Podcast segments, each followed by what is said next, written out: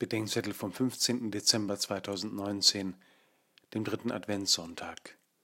Matthäus 11, 2 bis 11.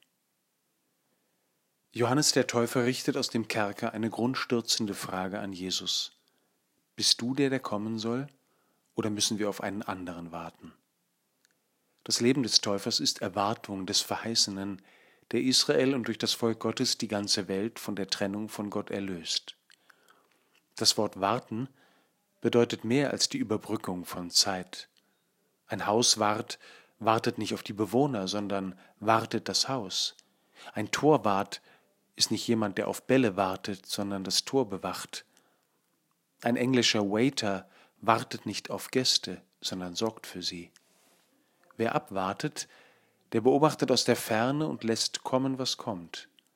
Er hat reichlich Zeit und kann es sich leisten, dass sie verstreicht. Wer dagegen zuwartet oder jemanden erwartet, der weiß, dass noch etwas fehlt oder glaubt dem Versprechen, dass einer kommt. Er hält Ausschau und ist bereit für den Empfang des Versprochenen.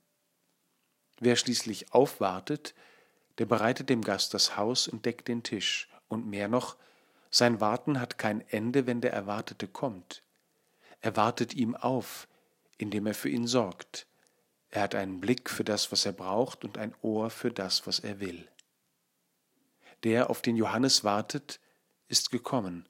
Blinde sehen, Lahme gehen, und die Verheißung der Propheten hat sich erfüllt. Der Versprochene ist da. Abwarten war gestern.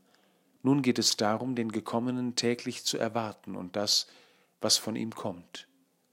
Es geht darum, ihm aufzuwarten und denen, die er mir in seinem Namen schickt.